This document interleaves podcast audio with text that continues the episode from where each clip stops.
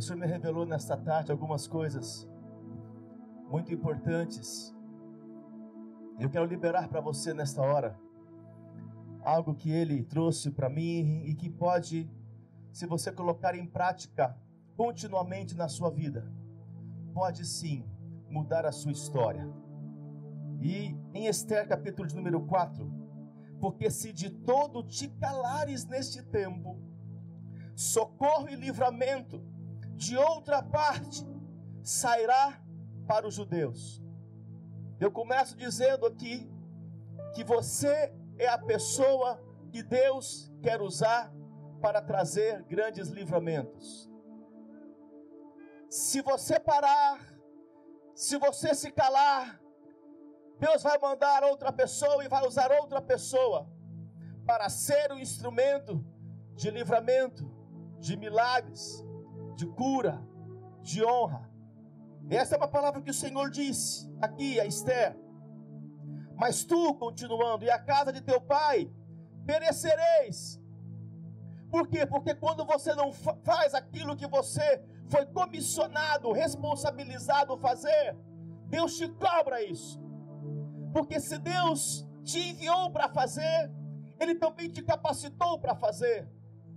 E a quem lhe é dado, lhe é cobrado. A quem lhe é muito dado, também lhe é muito pedido. Por isso que aqui ele responsabiliza Esther. E ele diz: A quem sabe se para tal tempo como este chegasse a este reino. Então disse Esther que tornassem a dizer a Mordoqueu: ou Mordecai: Vai, ajunta todos os judeus que se acharam em Suzã e jejuai por mim.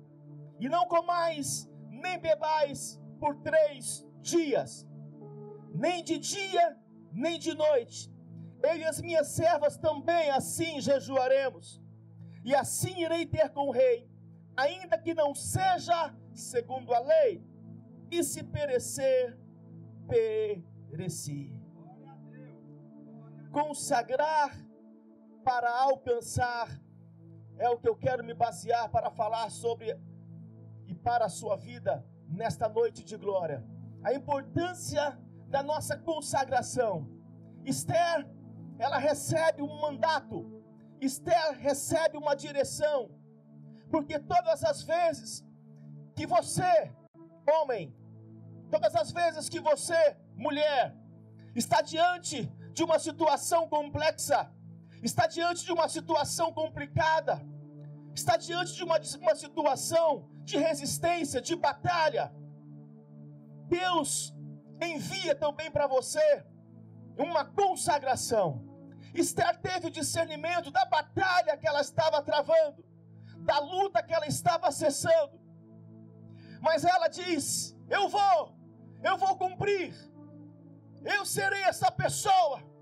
Eu serei o instrumento. Eu irei trazer salvação para minha casa. Eu irei trazer salvação para minha cidade. Eu irei trazer livramento. Eu irei ser um instrumento de cura. Eu serei um instrumento de milagres. E ela ainda disse, foi bem além, ela disse: se eu perecer, pereci, se eu morrer, morri, porque o que eu vou fazer vai até contra a lei mas eu vou debaixo de uma direção profética, de uma direção espiritual. E Esther, com entendimento espiritual, ela entra num jejum de três dias, apenas tomando água. Ela se consagra, ela se separa. Entendam, todos que estão aqui, filhos, queridos, filhos amados também que estão assistindo o poder da consagração será revelado para você nesta hora. Deus está chamando a igreja, Deus está chamando os seus filhos, Deus está chamando o seu povo para uma consagração contínua, porque os consagrados irão alcançar os milagres, Homens e mulheres consagrados irão alcançar o vosso destino. Homens e mulheres consagrados irão alcançar a vitória, porque Satanás não pode tocar, o diabo não pode destruir um homem, uma mulher consagrados. Porque quando você se consagra, você se coloca na dependência de Deus. Quando você se consagra, você se humilha para aquele que vai te exaltar. Quando você se consagra, você acessa portais celestiais. E Deus, Ele entra em seu favor, Ele intervém na sua situação. Diga aleluia, dá glória a Deus aí em nome de Jesus. Esther estipulou um período de consagração especial, porque ela já era uma mulher de oração, ela já era uma mulher de jejum, ela já era uma mulher de consagração, e Esther aqui é uma representação da igreja. E hoje eu vou aqui, eu venho da parte de Deus entregar chaves, chaves para você alcançar a tua vitória, chaves para você alcançar o teu milagre. Quem aí precisa de uma vitória? Quem aí precisa de um milagre para amanhã, para essa semana, para o mês que vem, para o semestre, para o resto do ano? Se manifesta, reaja aí, mostra para o Senhor e diga: Senhor, eu sou essa pessoa, eu preciso deste milagre. Agora entenda: existem forças do mal que você vai ter que lidar. Existem forças das, das trevas, existem forças da maldade, entenda. Desde o ventre da tua mãe, você já entrou em luta com o inimigo, já entrou em luta com as trevas.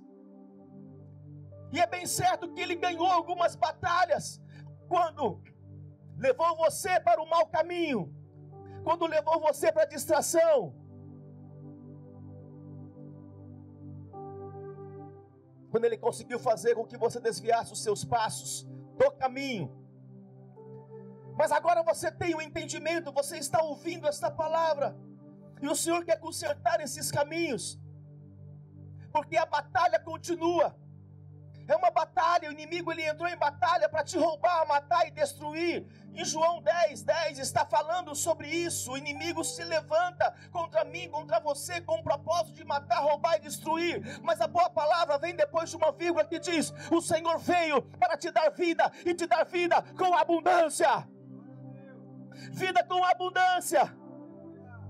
Então eu quero revelar para você quais são as forças que lutam contra a sua consagração. Quais são as forças que você está lutando?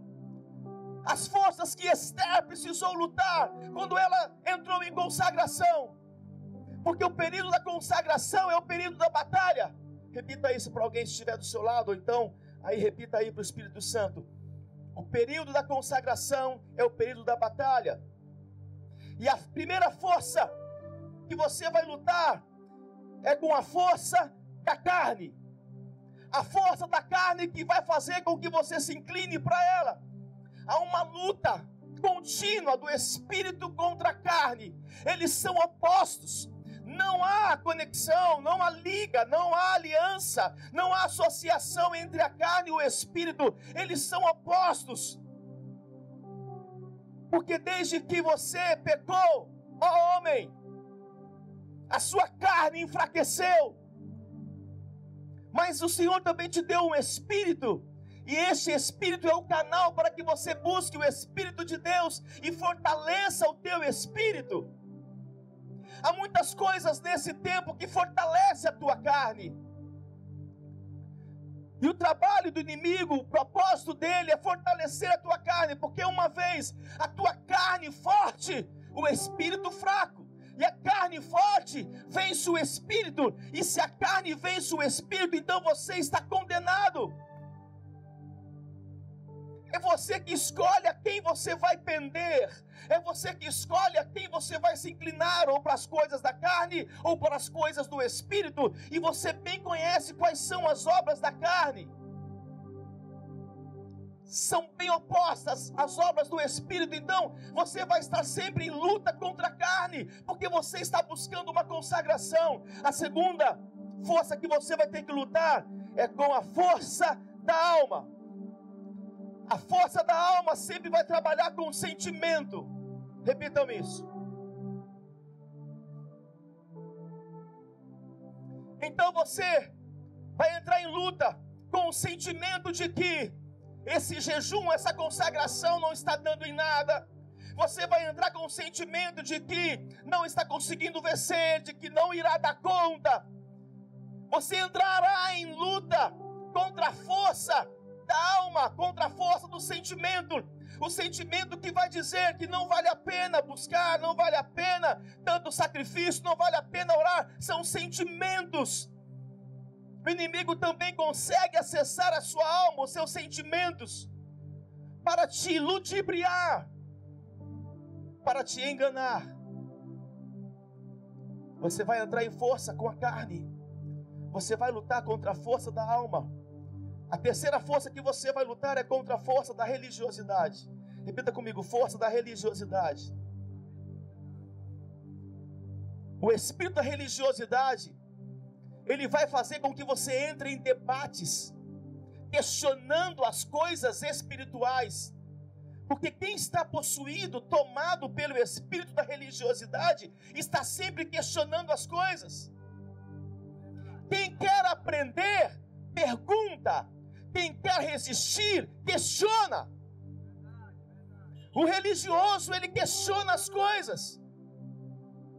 E você vai entrar em luta contra a força da religiosidade. Porque a força da religiosidade vai sempre criticar as coisas espirituais. O espírito da religiosidade, na época de Jesus e dos apóstolos, possuía os fariseus. Eles não queriam aprender nada com Jesus, evangelista. Eles queriam questionar os comandos de Jesus. Quem quer aprender, pergunta. Quem quer resistir, acaba questionando. Então o espírito da religiosidade, ele tenta neste tempo de consagração trazer questionamentos para você resistir. Para que, que eu tenho que fazer treinamentos? É teu treinamento, treinamento A, treinamento B, treinamento C, sim. Nós estamos em contínuo treinamento. Pena que alguns não aprendem. Ainda bem que você não é essa pessoa. Diga aleluia, né? Vocês têm aprendido muito e eu sou muito feliz e realizado por isso. Mas muitos questionam: por que eu tenho que entregar primícia? Para que, que eu tenho que batizar? Para que, que eu tenho, Marcão, que posso fazer ensaios? Eu já sei cantar, eu sei tocar. Os religiosos sempre vão questionar, então você, no período da sua consagração, que vai fazer você acessar milagres exponenciais. Você tem que resistir e vencer o espírito da religiosidade. Quem vai vencer aí, diga aleluia. Diga glória a Deus. Diga amém. Então entenda: na verdade, toda pessoa que tem dificuldade de obedecer tem facilidade de questionar. Toda pessoa que tem dificuldade de obedecer tem facilidade de questionar. Ela questiona porque ela não quer obedecer. Eu sei que você não é essa pessoa. Dá uma glória a Deus aí, aleluia. Mas olha o que está escrito. Eu vou te dar muitos fundamentos hoje. Primeira carta do apóstolo João, 1 João 5,18. Sabemos que todo aquele que é nascido de Deus não peca. Quem nasceu de Deus aí?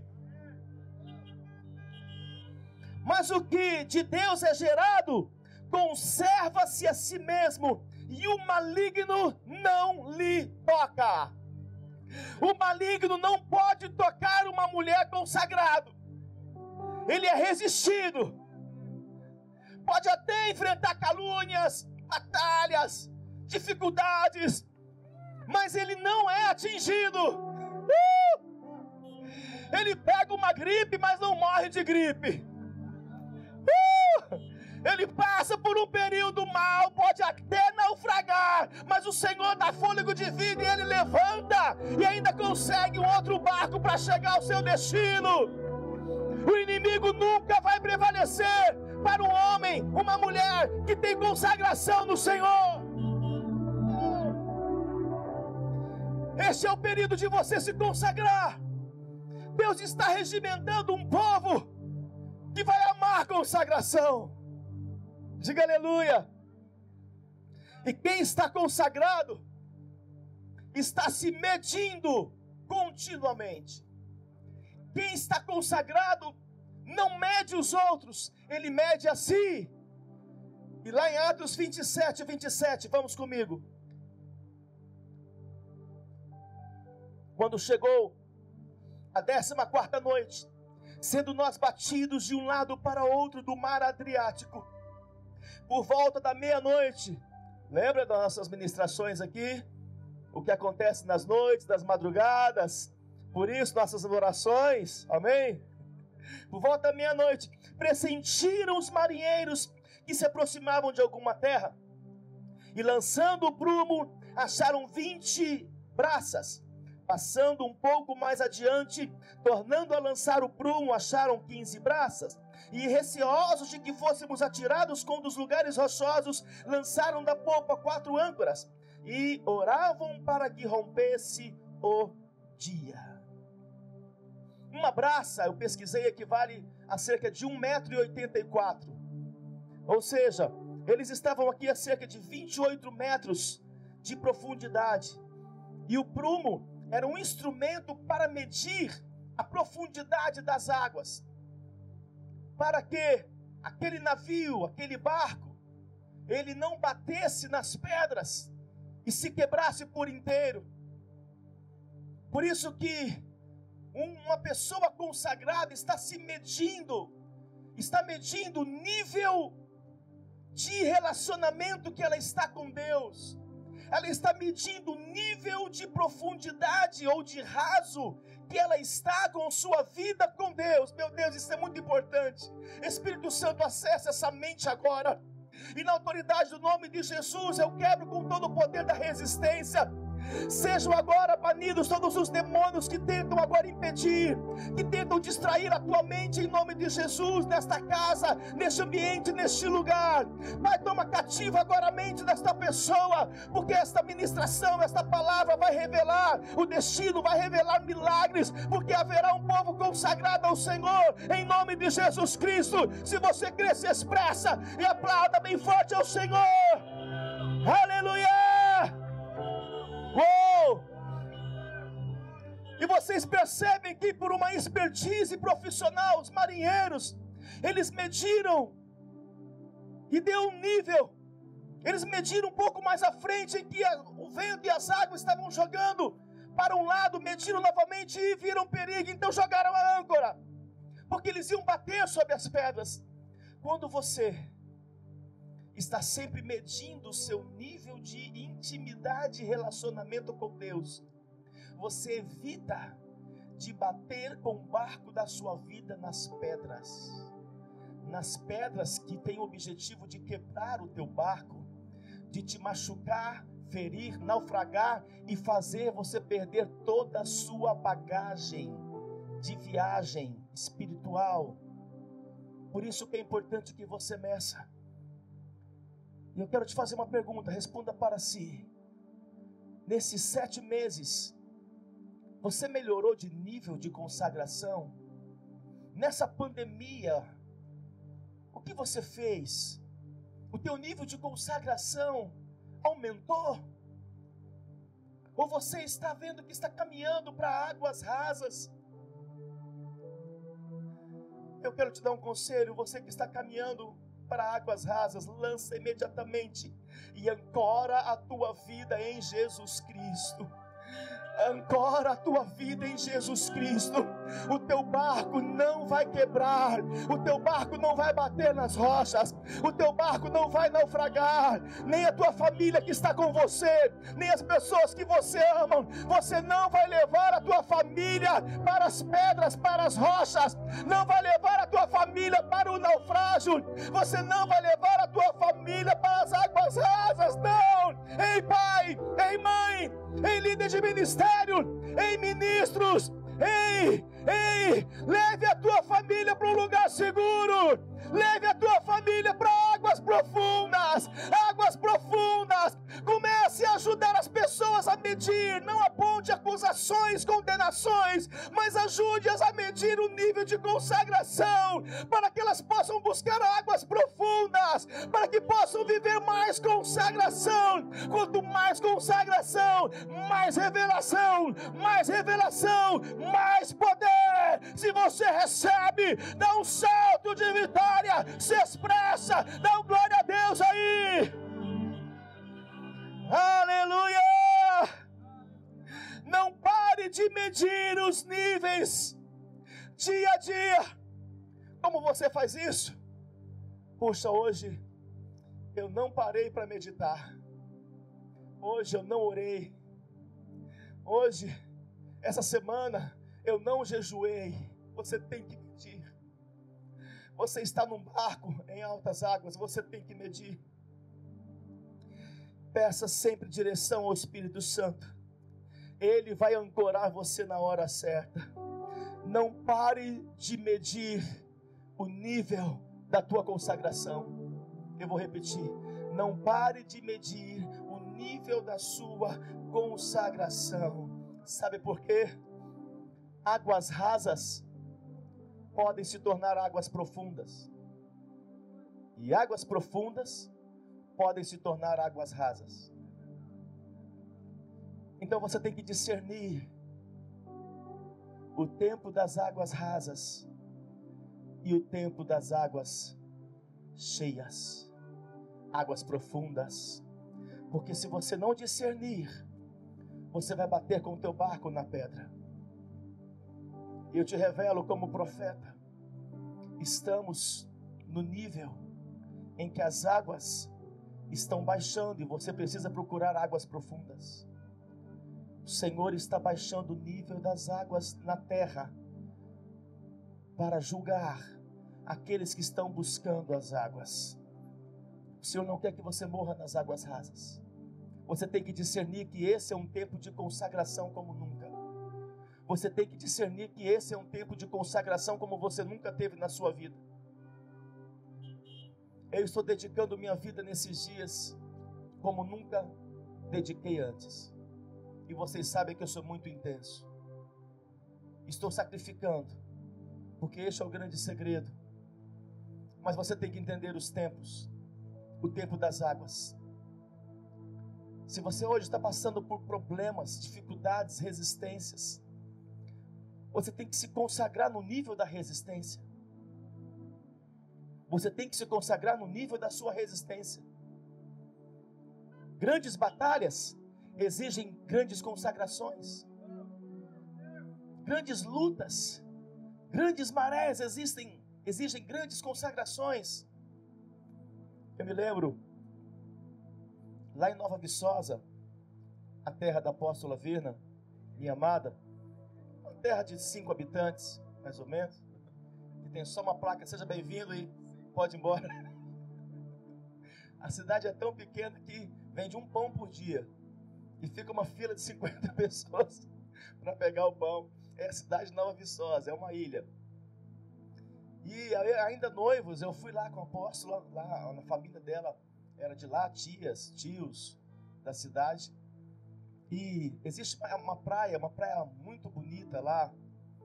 E é uma praia de águas quentes onde se formam as coroas.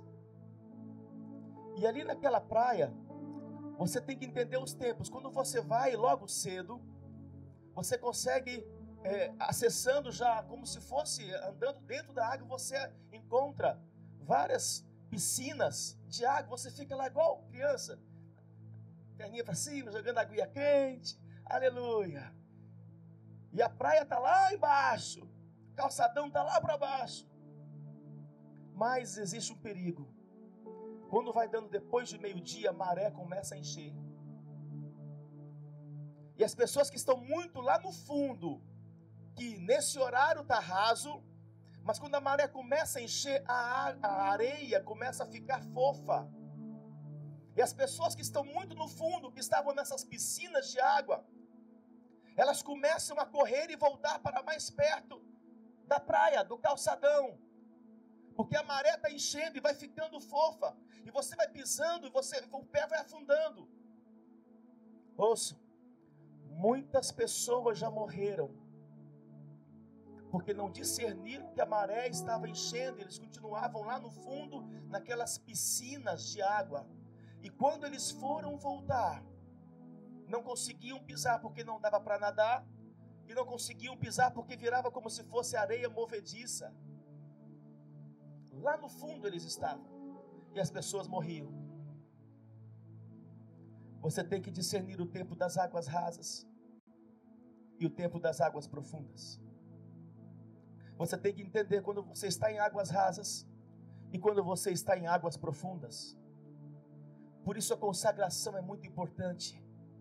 Não permita que a areia movediça da vida venha fazer você sucumbir e morrer. Eu quero profetizar e enviar que você vai discernir o tempo das águas, você vai discernir o tempo da consagração, o tempo em que você precisa encontrar águas mais profundas, no tempo certo, na hora certa. Você vai discernir o nível das suas batalhas, você vai discernir o nível da situação que você se encontra. Em nome de Jesus, você não será pego de surpresa, sabe por quê? Porque você está se medindo o tempo inteiro, você está se medindo toda hora. Então o inimigo não vai te pegar de surpresa, não vai armar uma armadilha movediça para te afundar. Se você recebe esta palavra, se expressa em nome de Jesus.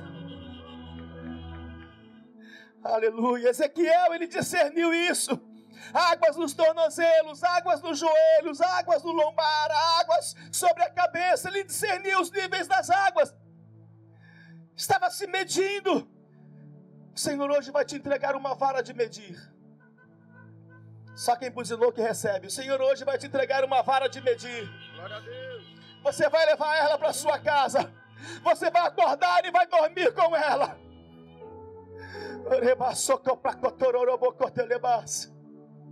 O consagrado vive se medindo continuamente, mas também o consagrado, quem está consagrado está protegido. Repita isso. Quem está consagrado está protegido.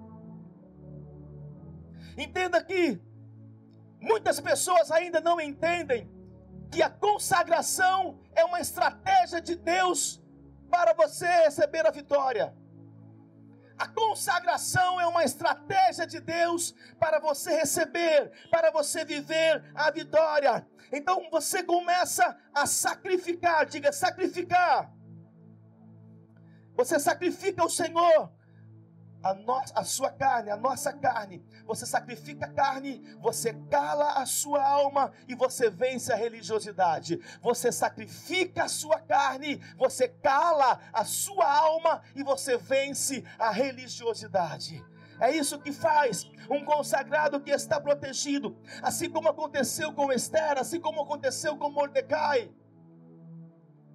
Eles conseguiram vencer a forca que foi preparada para eles. E essa consagração ela vem em primeiro lugar por meio do sacrifício. Romanos 12, verso 1.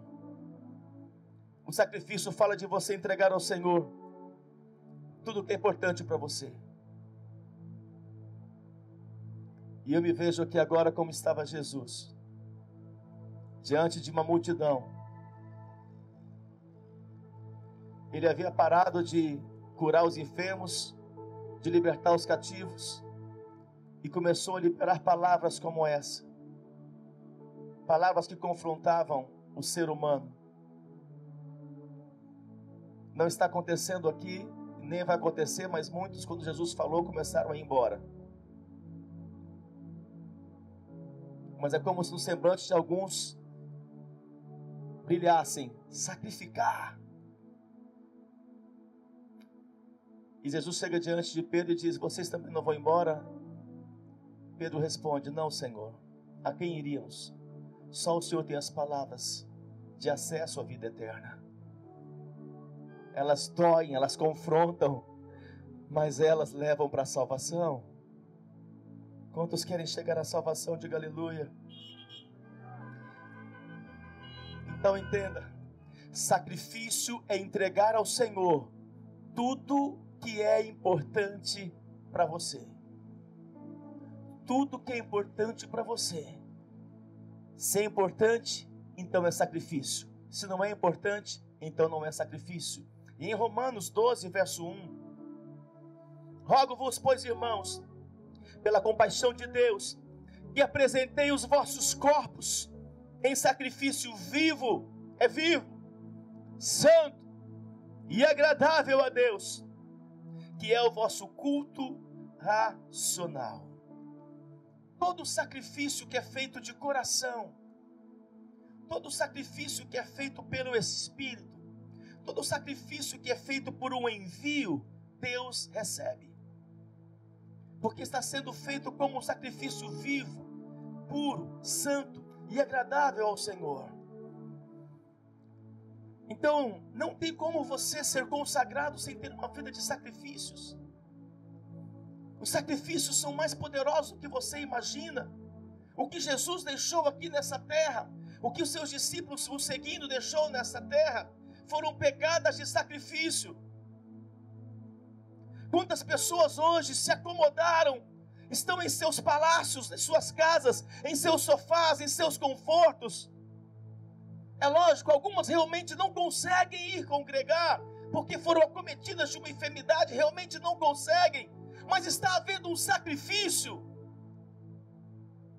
Está havendo um sacrifício para vir, para congregar.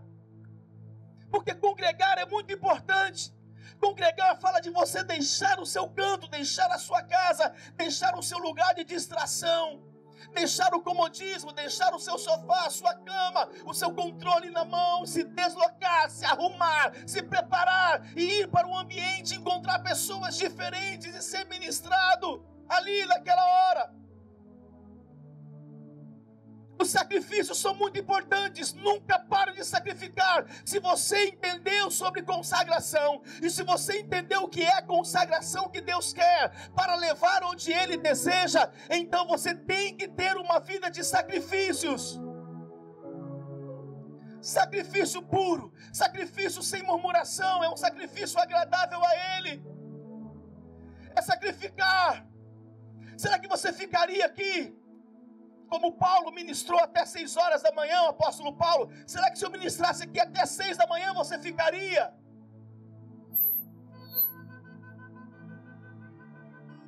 Vocês são diferenciados. Vocês são treinados apostolicamente. Porque no sacrifício está o fogo, no fogo está o poder. Então queremos o poder, mas não queremos sacrificar. Queremos viver o poder de Deus, mas nós não queremos sacrificar. Jesus foi humilhado, Jesus foi crucificado, foi morto, para que eu e você nos tornássemos pessoas consagradas. Ele ressuscitou, para que com Ele também nós pudéssemos ressuscitar. Dá um aleluia aí em nome de Jesus. Cabe a cada um de nós sacrificar também se ele renunciou, vamos renunciar também. Se ele foi humilde, também seremos humildes. Se ele perdoou, vamos perdoar. Se ele amou, vamos amar. Se ele andou a segunda milha, nós vamos andar. Se ele sacrificou, nós vamos sacrificar. Isso é evangelho, isso é cristianismo, é feito de sacrifícios. E eu e você somos o sacrifício vivo do Senhor. Enquanto estamos aqui, as trevas estão recebendo sacrifícios vivos. Estão crianças sendo sacrificadas vivas. Pessoas sacrificando boi, carro, fazenda, tudo para conquistar as coisas. Mas nós não queremos sacrificar. Ainda bem que você é diferente. Eu quero falar desses sacrifícios rapidamente com você. Estão prontos? Daniel 10, o sacrifício do jejum. Hoje eu vou matar sua carne, hein? Hoje eu vou matar sua carne. Daniel 10, verso 1 a 3. No terceiro ano de Ciro, rei da Pérsia, foi revelada uma palavra a Daniel. Quem tem uma palavra aí, diga aleluia. Cujo nome é Beltesazar. A palavra era verdadeira e envolvia grande conflito, grande luta, grande resistência, grande batalha. Ele entendeu a palavra e teve a inteligência da visão. Naqueles dias, ouçam isso, eu, Daniel, plantei durante três semanas, ou seja, 21 dias. Manjar, manjar desejável não comi, nem carne, nem vinho entraram na minha boca, nem me ungi com óleo algum, até que se passaram as três semanas inteiras. Verso 13. Mas o príncipe do reino da Pérsia me resistiu por 21 dias. Porém, Miguel, um dos primeiros, principais, veio para ajudar-me, e eu obtive vitória sobre os reis da Pérsia. Tem pessoas aqui que estão em lutas com principados. Tem pessoas aqui que estão em batalhas com principados. Daniel recebeu uma palavra, recebeu uma revelação. E sempre que você recebe um decreto, uma promessa, uma palavra de que algo vai se cumprir na sua vida, você acha que o inimigo vai abrir o caminho? É isso que você imagina? Poxa, o apóstolo orou, o apóstolo fez um decreto. Deus me liberou uma promessa de uma porta aberta de emprego, de uma empresa aberta, de um carro, de uma família, de, uma, de um ministério, do meu chamado. Você acha que o inimigo vai dizer: Oh, você tem uma palavra, pode passar. É aí que você vai começar a viver as resistências. Sabe por que, que você enfrenta muitas resistências? Porque você tem muitos decretos sobre a tua cabeça. Porque você tem muitas promessas sobre a tua cabeça porque você tem muitas revelações e palavra de Deus sobre a tua vida. O sinal que você tem decretos, promessas, revelação de Deus, são as resistências que você enfrenta, são as batalhas que são travadas contra a sua vida. Meu Deus, Daniel teve entendimento da visão, ele discerniu e como ele viu que estava travando uma batalha contra principado, uma, trabalha, uma batalha não era humana, uma batalha que era espiritual, o que ele fez? Se consagrou. E você sabe que Daniel, ouça, ele orava, diz as escrituras, três vezes por dia. Abria a janela, como eu faço lá no meu, do meu apartamento, abria a janela, três vezes por dia orava. E ele entra agora numa consagração especial. Você tem que entender os tempos de consagração especial. Vocês estão ouvindo? Amém? Porque quando uma, uma batalha é travada contra a sua vida, Deus está te chamando, entra em consagração. Começa a jejuar. Mas eu jejuo, jejua mais. Mas eu estou orando três vezes, ora cinco. Daniel disse: três semanas, 21 dias. E sabe o que aconteceu? Os 21 dias de consagração foram os 21 dias de batalha de resistência. 21 dias, ele disse: manjar desejável. Eu queria até comer um bacon, mas não comi. Eu queria até comer um pavê, uma torta de morango com chocolate, mas eu não comi. Eu até queria comer um cupim, uma picanha, mas não comi. Eu até queria tomar um creme de morango, de maracujá, mas eu não tomei. Porque há tempo para tudo. Há tempo de se reunir e comer e beber, mas há tempo de se separar e jejuar e orar. Discirna os tempos, meça o nível das marés em que você está. Nós não podemos entrar numa rotina, não toda semana a gente come e bebe, toda semana a gente reúne, come e bebe. Ei, tem alguma coisa errada aí, discirna os tempos. Alguém uma vez me disse, mas apóstolo, eu faço isso porque é tanta pressão, eu faço isso para espairecer. Não, você está fazendo isso para se perder. Para um pouco. Você está em batalha. Coloque aqueles que te amam para entrar em batalha com você também em seus quadros, orar e jejuar. Chame alguns deles que têm o mesmo sentimento e espírito e vem para o cenáculo, vem para o centro apostólico, vai junto com o monte, para o monte com cinco ministérios, para entrar nessa batalha com você. Você sabe o nível de batalha que foi travado. Você sabe quanto tempo você está solteiro e não casou ainda. Você sabe, é a batalha sua. Você sabe quanto tempo você está desempregado? Você sabe quanto tempo você está vivendo essa ameaça? do teu ex-marido, da tua ex-esposa. Você sabe quanto tempo você está lutando com essa enfermidade. Você sabe quanto tempo você está vivendo essa miséria, pobreza, está vivendo endividamento. É só você que sabe.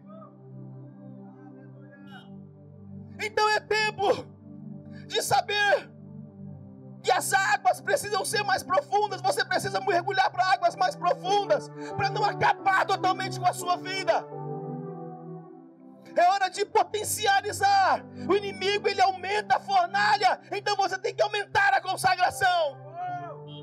O inimigo aumentou a luta, aumentou a resistência. Muitas vezes você diz, apóstolo. Esses dias uma pessoa me disse, apóstolo, eu não vou aguentar. Eu nunca imaginei passar por isso. Ei, ei, Deus está te chamando para consagração, para sair da rotina, para sair das águas rasas. Deus está chamando você para intimidade.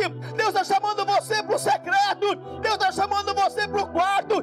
Entra diante dele, reivindica diante dele, chora diante dele, dobra o joelhos diante dele, porque ele vai enviar o socorro, o livramento e o milagre. Se você é essa pessoa que eu estou falando, é um abrado de glória, diga amém, concorde aí em nome de Jesus.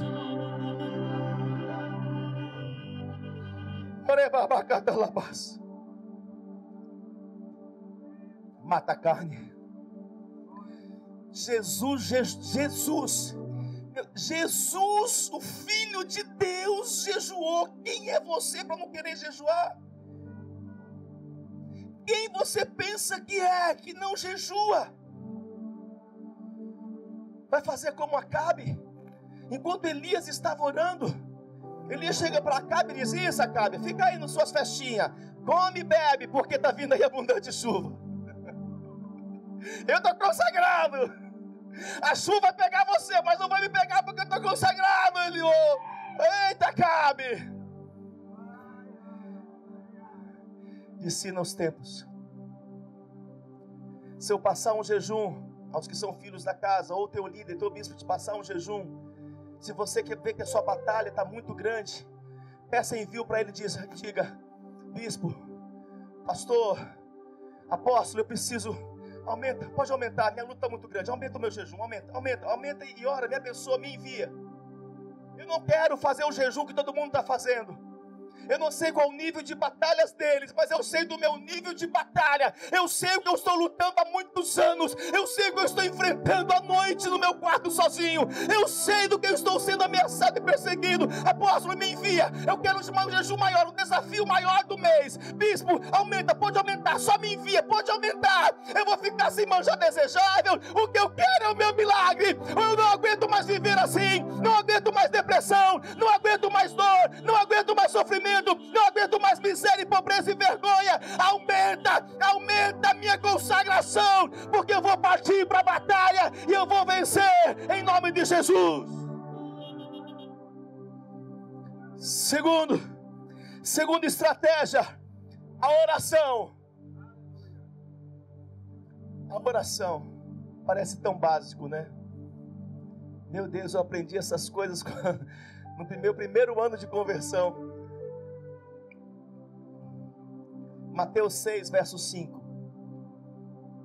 E quando orardes, não sereis como os hipócritas, porque gostam de orar em pé nas sinagogas e nos cantos das praças, para serem vistos dos homens. Em verdade vos digo que eles já receberam a recompensa. Hum, diga ai, ai, ai, ai, ai.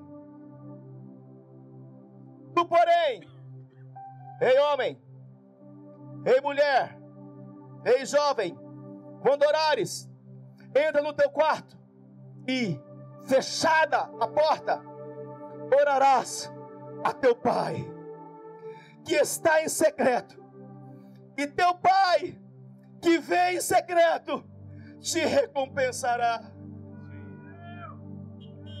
E orando, não useis de vãs repetições. Senhor, me perdoa, me perdoa, me perdoa, me perdoa, me perdoa, me perdoa.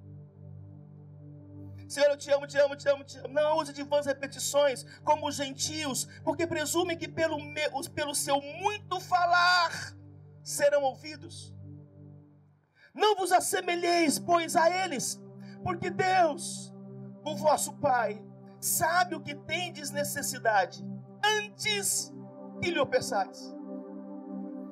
Deus sabe tudo o que você precisa. Mas você separar um tempo do teu tempo no lugar para orar a ele é um sacrifício. Jejuar é um sacrifício. Orar é um sacrifício. Mas muitos dos que me ouvem nesta hora já não sacrificam mais na oração. Já se levanta, Senhor, abençoa o meu dia, Senhor, obrigado por este alimento, glória a Deus, Senhor é comigo, glória a Deus. Não tem sacrifício nenhum nisso. A oração é um sacrifício. Dificilmente as pessoas vão ter o desejo de orar. Nossa, com uma vontade de orar que está me corroendo. Nossa, hoje. Não, que vontade de orar. Que vontade. Não, eu vou orar. É um sacrifício. E eu quero entregar, continuar entregando algumas revelações. Sabe quando é que você está no nível de águas profundas? De entendimento, inteligência espiritual?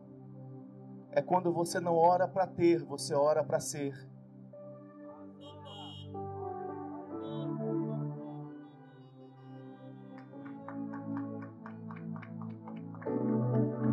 Porque quando você ora para ser, Deus te capacita para ter.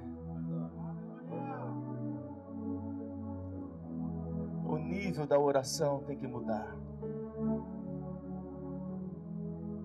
Você não ora porque você precisa de uma porta aberta apenas. Você ora porque você quer ser a porta aberta. Senhor, abre uma porta, minha porta. Senhor, faça que eu seja esta porta. Eu quero ser esta porta. Então, quando eu for entregar o meu currículo, eu já sou a porta. E eles vão me acessar e vão me contratar.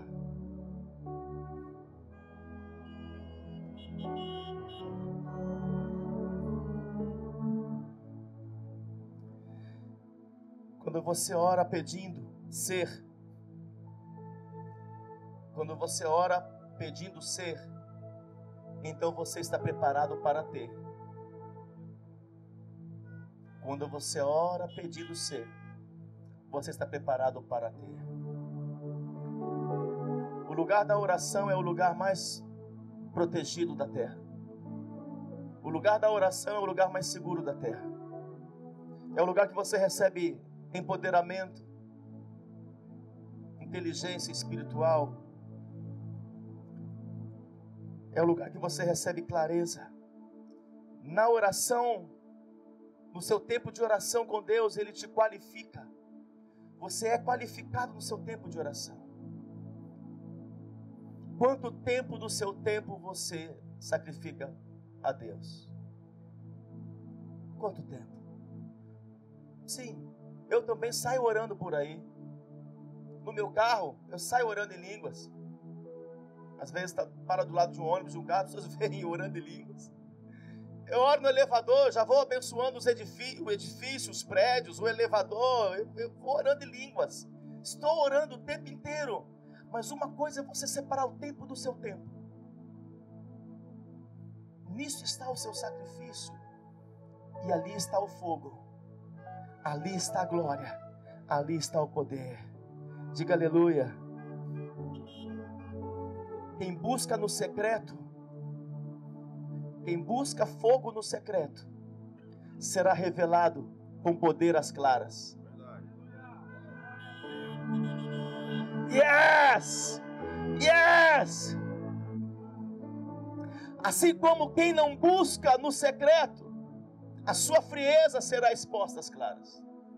Não tem como um homem e uma mulher ter um secreto, buscar a Deus em oração e ser frios e viver apostasia. Não tem como.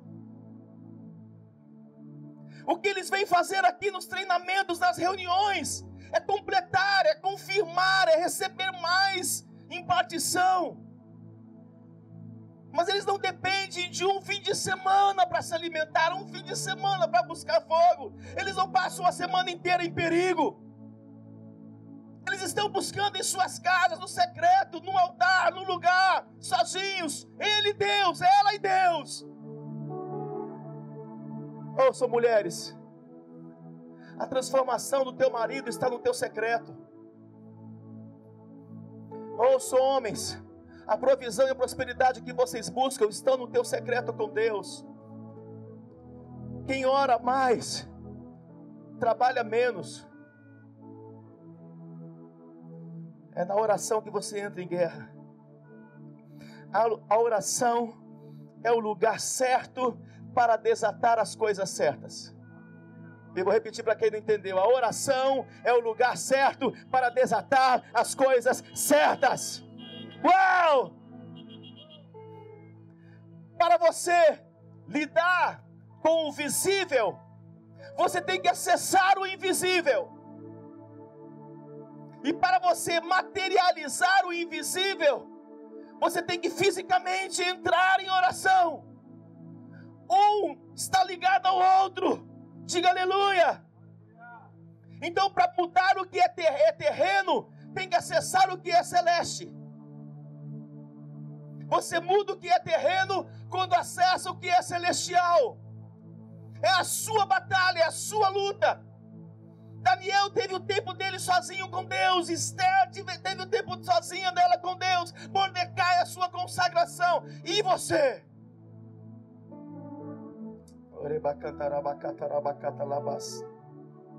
Entenda e continue notando o que eu vou te dizer. A oração materializa o que Deus já liberou.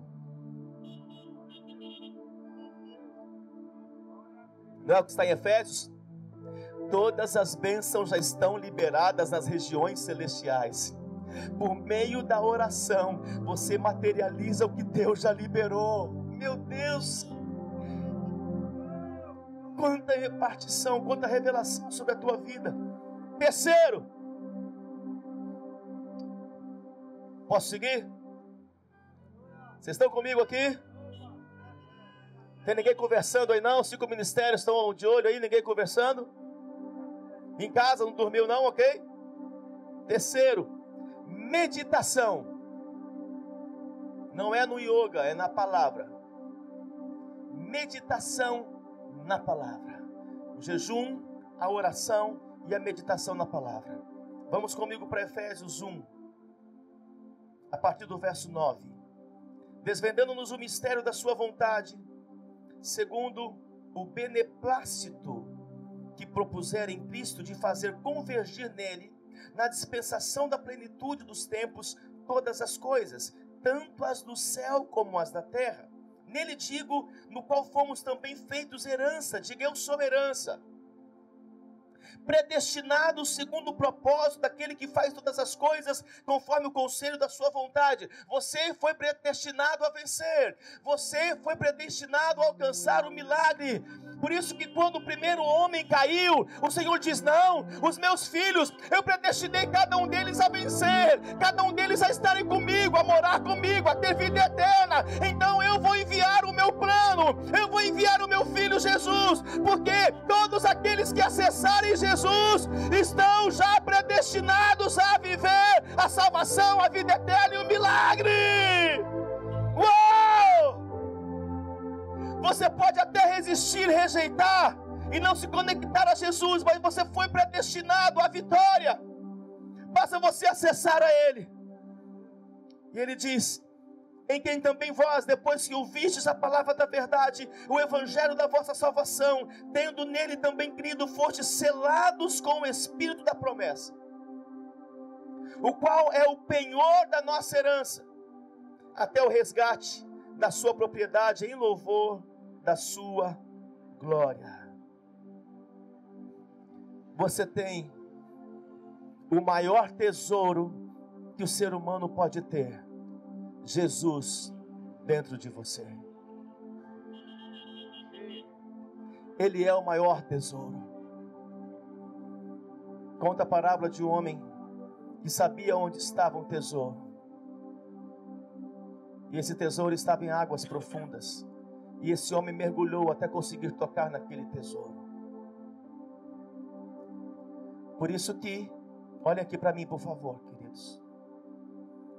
A batalha do diabo é arrancar Jesus de dentro de você e colocar mágoas, rejeições, traições, enganos, iras, fofocas, mentiras. Ele quer arrancar Jesus de dentro de você. Porque Jesus está dentro de você, Ele é o maior tesouro, Ele está em você por meio do Espírito Santo. E você não pode deixar que Ele saia, por isso, em alguns ainda Ele bate e diz: Deixa eu entrar, você me tirou daí durante muito tempo, pelos seus pecados sexuais, pelas suas divisões, contendas, confusões, você me tirou de dentro de você, deixa eu entrar, eu sou o melhor tesouro, o maior tesouro. E é por isso que o inimigo tenta te oferecer tantos tesouros nesses dias.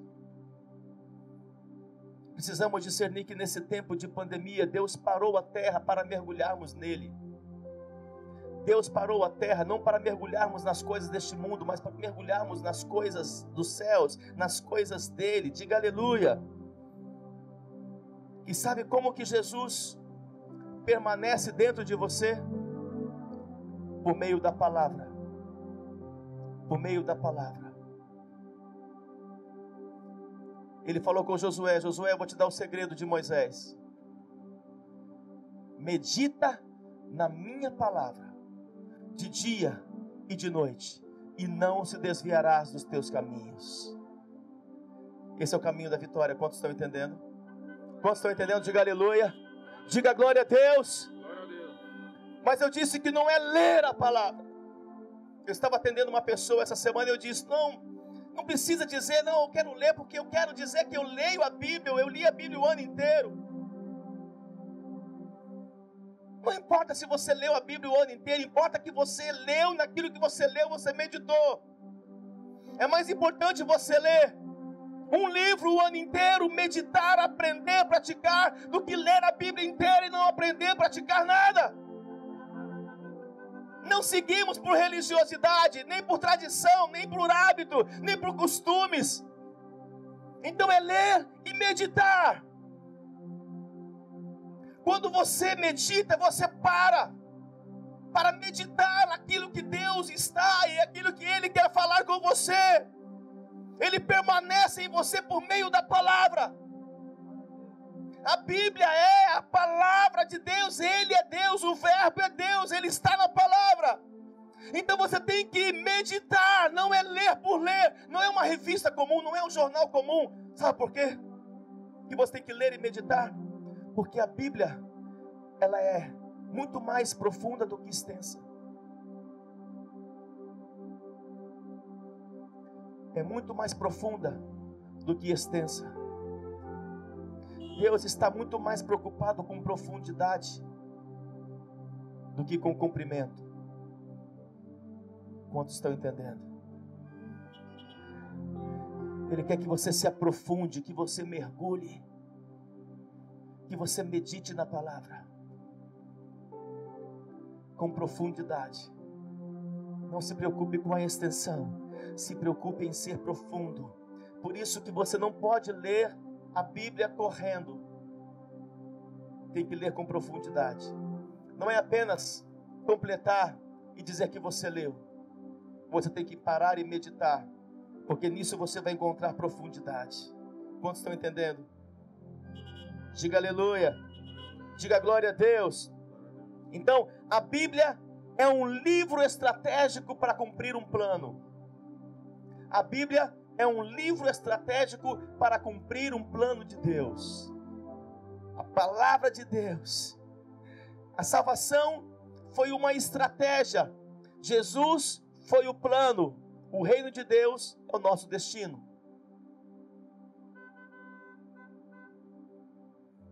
A salvação é uma estratégia. Jesus é o plano. O reino de Deus é o seu destino. Entenderam? Dá um aleluia aí. E hoje nós estamos em guerra guerra pela palavra, estamos em guerra pela verdade, estamos em luta pela verdade. Todos dizem que são donos da verdade. Eu quero entrar aqui por último. A quarta estratégia de consagração, o discernimento. Buscar discernimento. Repita comigo: buscar discernimento. Hebreus 5, verso 14. Mas o alimento sólido é para os adultos, para aqueles que, pela prática, têm as suas faculdades exercitadas para discernir não somente o bem, mas também o mal. Discernir todas as coisas. Olha aqui para mim, queridos. Nunca como antes nós precisamos de discernimento. Nós estamos em luta pela batalha para buscar a verdade, para encontrar a verdade. Todos acham que têm a verdade, todos pensam que são donos da verdade. Você vê hoje nos jornais a luta pela verdade, cada um falando que tem a verdade, de, determinando que é a verdade, que eles estão com a verdade, que eles estão falando a verdade. Por isso, nós precisamos de discernimento, porque esse é um tempo de muito engano, esse é um tempo de muita mentira. O discernimento fará a diferença nesse tempo. Diga, o discernimento fará a diferença nesse tempo. E sabe como que você alcança discernimento? Praticando, exercitando. Você tem que exercitar o discernimento, porque você se torna aquilo que você pratica. Eu vou repetir. Você se torna aquilo que você você se torna aquilo que você pratica. E o que você pratica te aperfeiçoa. E o que te aperfeiçoa te possui. Meu Deus! Meu Deus! Diga aleluia!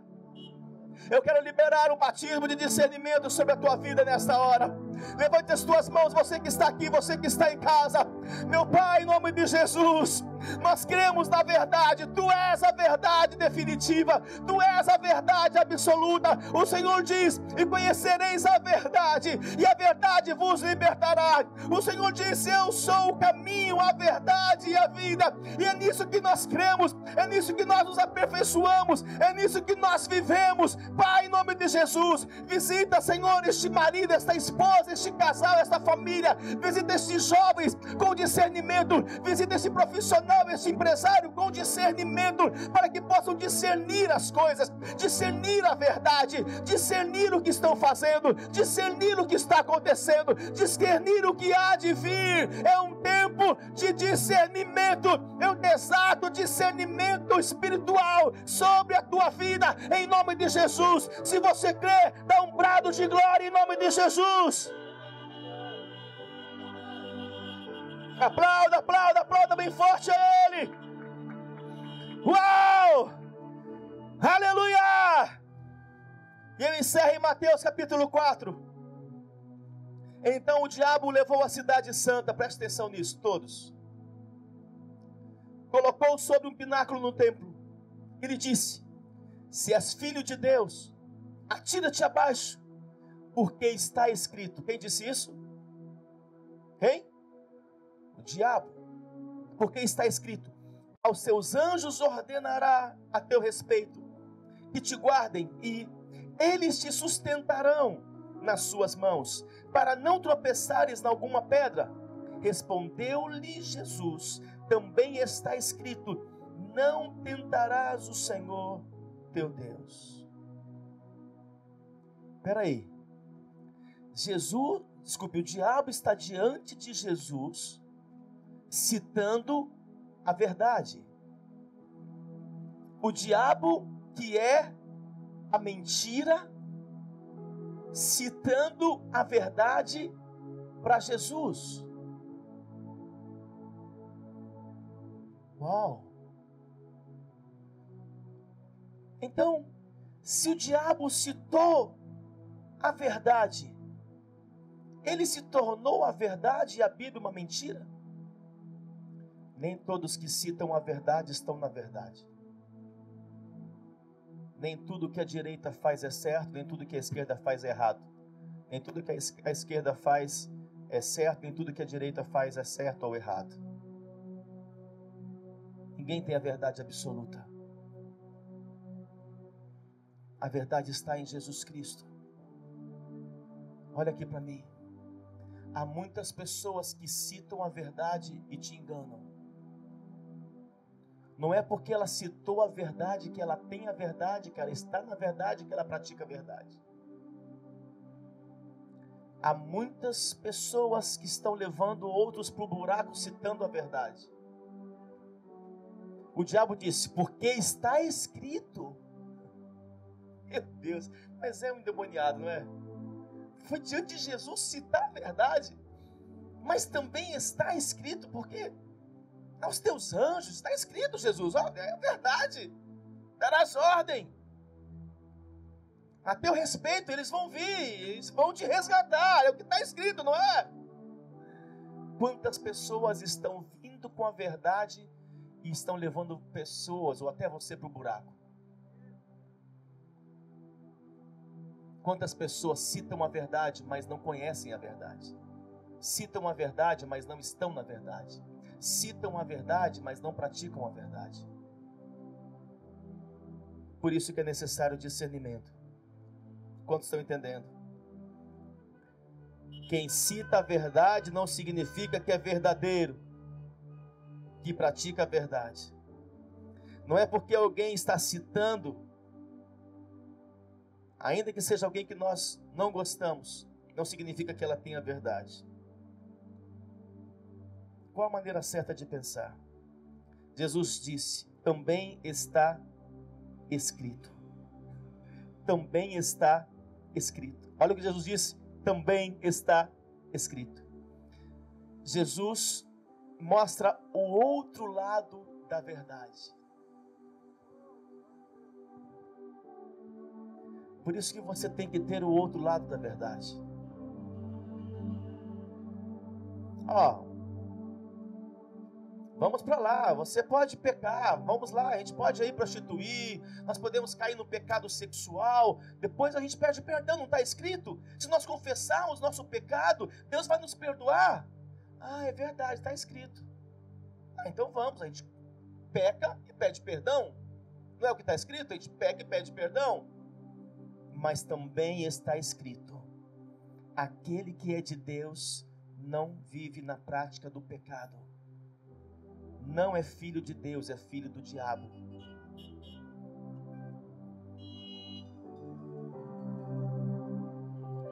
Por isso que você tem que conhecer a palavra. Só quem conhece a palavra pode chegar diante de alguém tomado por demônios, citando a verdade e falar o outro lado da verdade.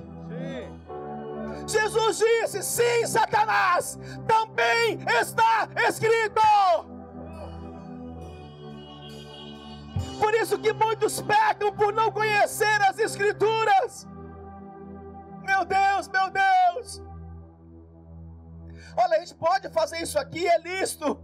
Sim, está escrito que é listo fazer isso, mas não convém, então eu não vou fazer. Por isso que muitos estão pecando, estão caindo, sendo destruídos, estão vivendo na derrota. Porque um colega, um amigo, ou um colega até de uma denominação trouxe, citou uma verdade, e você não tem o outro lado da verdade, você cai.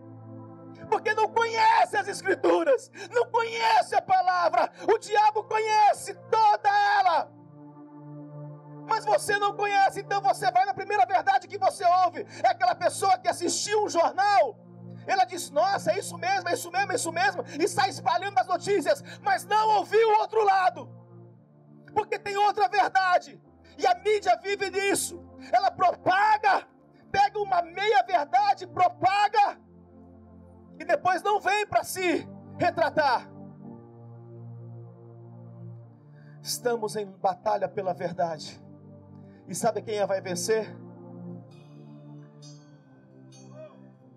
Quem medita na palavra de dia e de noite.